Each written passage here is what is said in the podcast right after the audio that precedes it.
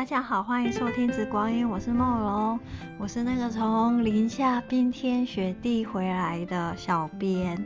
然后要来报告一下这一次出门到底是看了啥啊？那有看这个脸书跟 IG 的人，应该有看到说那一天拍了很多很多的这个很少见的中药精油。那其实小编一直在讲这个讲介绍精油单方，或是在过去很多集里面，如果有留意的人，应该会发现，其实我在讲这个所谓萃取方式的时候，呃，我我常常会说，其实光植物原材料的这个整理啊，就是进锅前 啊，真的要去把它榨干，这这这一刹那之前，其实很多有有一些。植物它是需要经过一些特殊处理的，譬如说可能岩兰草跟这个檀香或者是沉香，它们会有一个浸泡的一个过程。那在就再来就是说，在什么季节去采收植物，还有就是萃取植物的哪一个部位，好，那其实有很多很多的细节，还有就是说萃取前要不要干，要不要先阴干，或是说一下来就要。赶快进锅去蒸，这个在这个所谓萃取前的这个植材的整理，一直其实都是萃取，呃，应该说农场 或是萃取上一个非常重要的这个所谓经验的累积啦。那当然还有就是萃取过程当中，还有就是萃取之后，其实每一个步骤。都会决定一个精油它最终的一个结果哦。那这次去看的呢，主要是针对这个所谓的呃中国香药草类去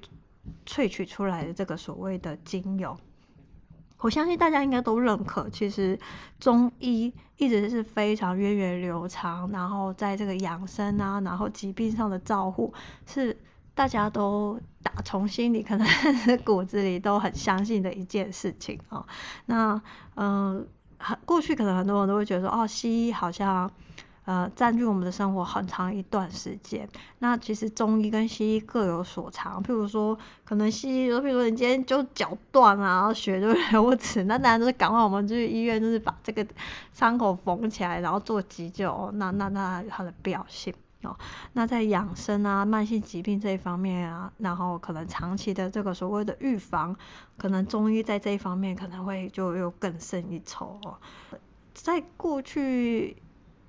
一二十年来说，其实在这个所谓的西方的方疗里面，我们一直用的都大部分都是所谓属于西方的植物所萃取的精油嘛，因为这一套逻辑。呃，一是从这个所谓的欧美这边传过来的。那其实我们本土就是说，在中医里面，在呃历史中，其实他们有用运用各种不同的油类，哦，就是中国这种香药里面，当 就是我们在这个我们土地上生长的这些香药草。哦，那他会去做成油类，然后去去做一些运用。那只是说，现在他们也就是慢慢就是就走向一个创新嘛，在这个中医的这个呃香养里面的体系，他们也会想要说，哎，那西方的芳疗，他们可以把这个西方的植物萃取精油之后，因为有些时候一精油它的分子比较小，然后就是。呃，渗透率比较快，那你那个感受会很明显。那中医也会想说，哎，那我们就是在这一方面做一些这个呃截取别人的技术来去探，就是萃取自己中药材的一些呃精油。那就可以在这个中医整个这个医学里面，除了一些内服的煎剂啊、一些 膏剂之外，那也可以在这个精油这一方面去做一个香油这方面去做一个提升啊。所以这几年来，就是这是去的这个香学呢，他们。本来就是以这个中医体系为出发，然后有做很多的这个所谓的养生这方面的一个推广。那精油也是他们这几年来花费了非常多的时间、哦，人力、金钱，然后不断的反复去测试，不断的反复去尝试去校准这个精油更符合在这个中医体系下他们想要拥有的这个效果哦。那。这次去真的，我觉得真的是收获很大，因为，呃，其实在这个 香学里面，中国合香里面常用的香药草大约大概，哦，我们就是说比较常见，大概就一百多种。那这次去闻的这个少见精油，我觉得就是大部分涵盖了五六十种，就是很常见，真的很常用。然后每一种其实效果它都有它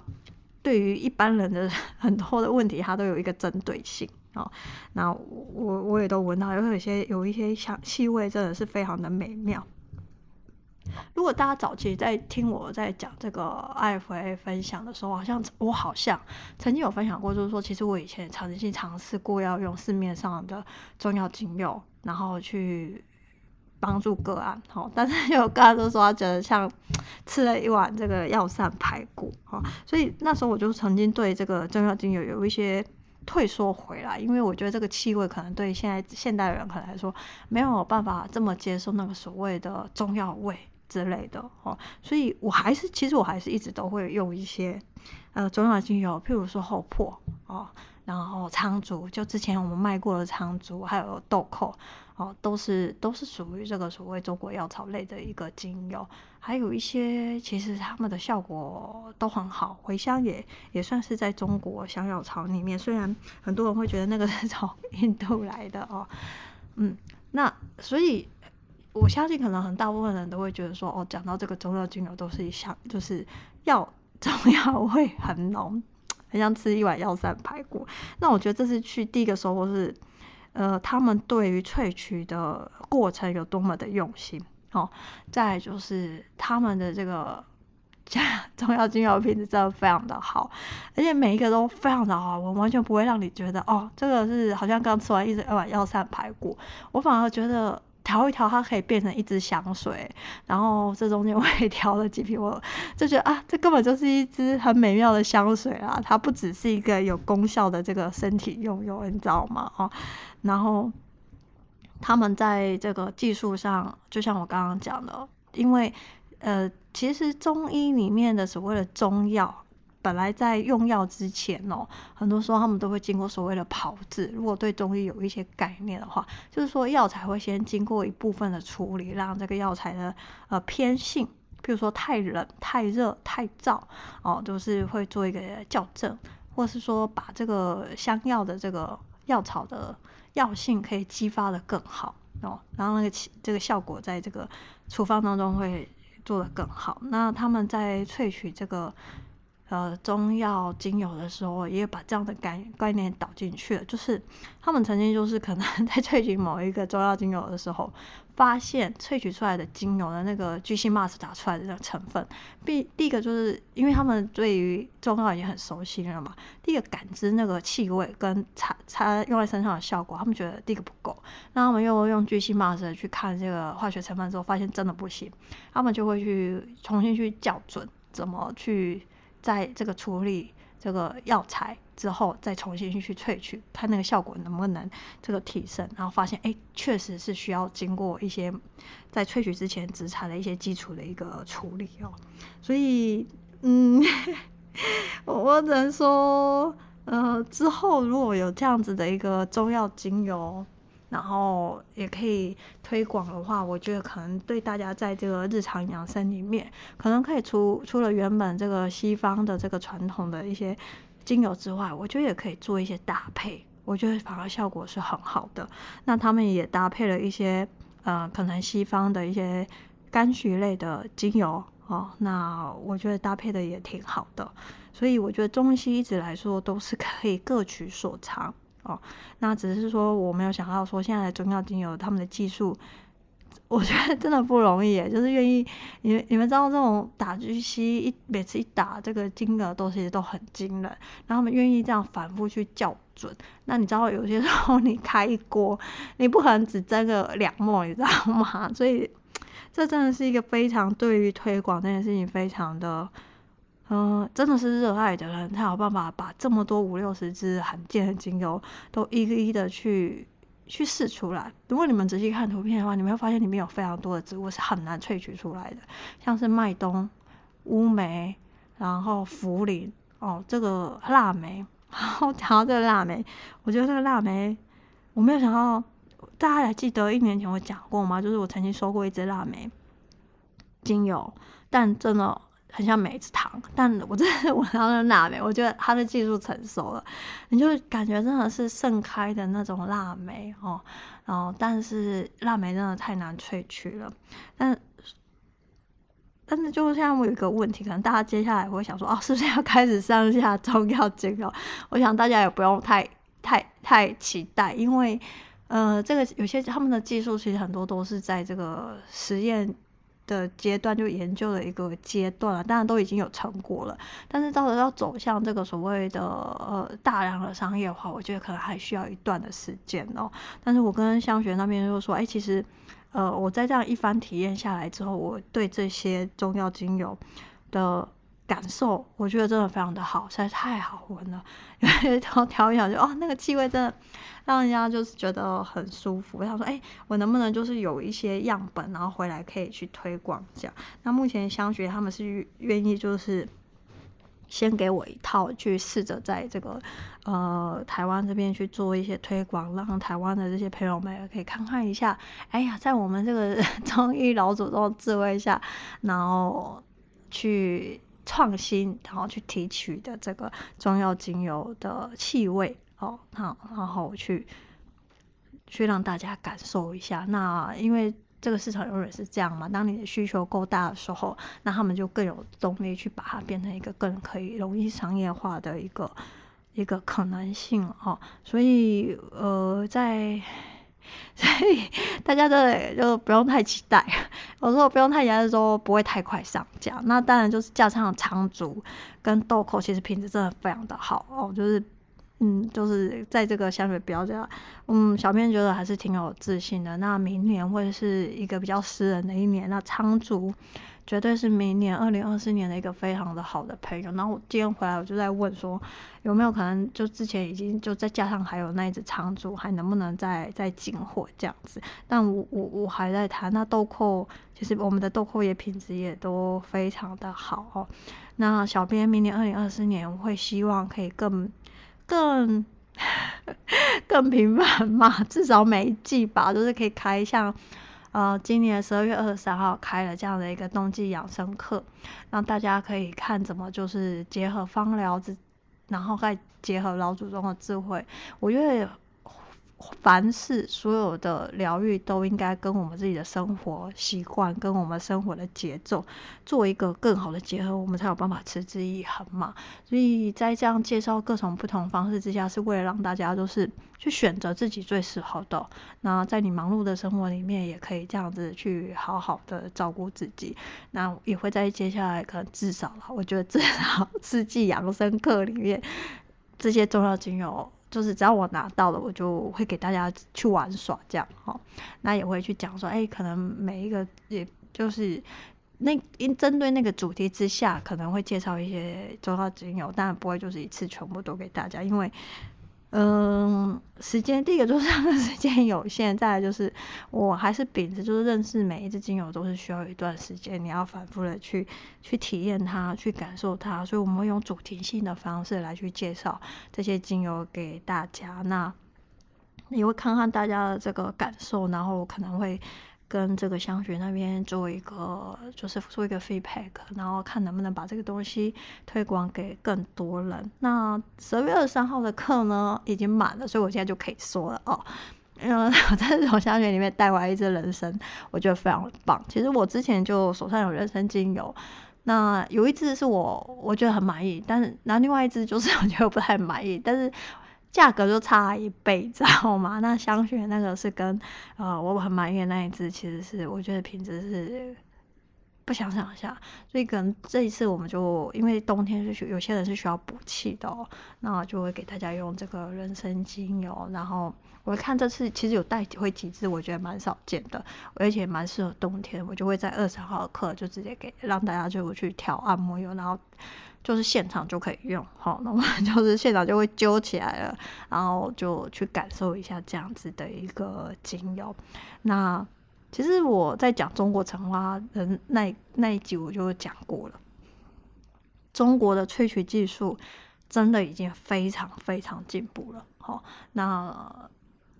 也很多是被 国外厂商是垄断的在，在整年整年的去垄断他们的萃出来的油，因为有些油它真的不是很好萃取，那变成有些时候我们亚洲地区的人针对某些植物，反而你要到这么高等级，你反而要从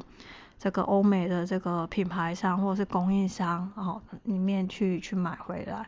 嗯，这个就是一个目前现场的市场的一个机制啦。但这次去，我觉得对于中药的精油的气味，我又做一个 升级更新哦。我收回就是药膳白油这件事情哦，真的太好了，就是完全都可以调在香水里面哦。那我也期待就是之后可以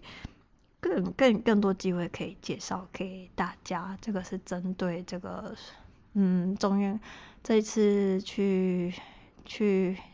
探访的这个中国香药草精油的一个感想。好，然后题外话就是 今天早上我的那个澳洲。檀香的老板就来问我说：“哎，年就是年底，他们要清一些仓，这样问一些其他的这个澳洲植物的精油需不需要？说哦，暂时不用这样。然后我就随口问说：哎，那澳洲檀香可不可以来个清仓价这样子？然后我就好，我超级讶异，就他就说，现在高阶的，就是高年份的澳洲檀香精油，他们现在都不产，暂时不产缺货，因为他说。”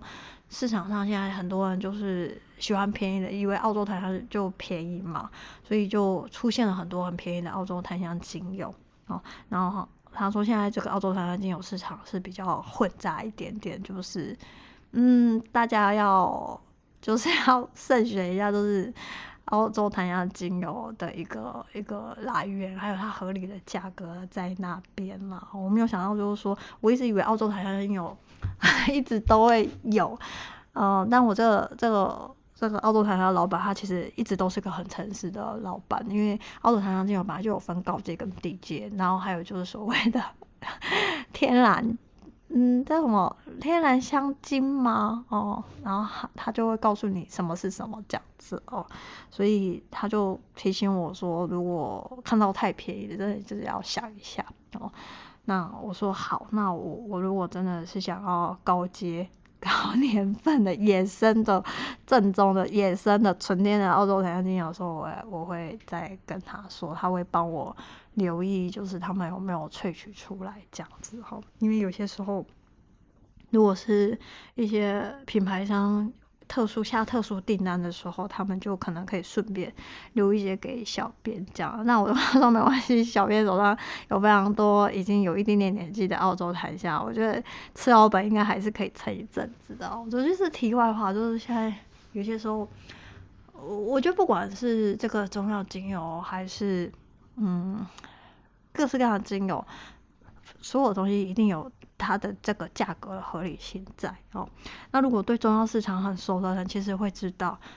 中药的药材哦，中国香药草的这个呃原植物的药材，它的其实等级是非常混杂的。你有很便宜的，那你也有很贵的。那其实你闻过好的好品质中药材跟便宜的，那截然不不同的两回事哦。那你要萃出非常好的这个。呃，中药精油的时候，因为香雪他们对这个中药材，他们其实是非常有严格的标准，就是有溯源证的，在大陆是有讲究所谓的溯源证。哦，然后他们出药材的，话不是北京同仁堂，就是国药集团，就是非常大的这个国企哦，所以他们对药材品质比较高。所以我觉得理所当然啦，那个萃取出来的中药材精油是是没有办法比较，再加上他们有技术嘛，有实验室。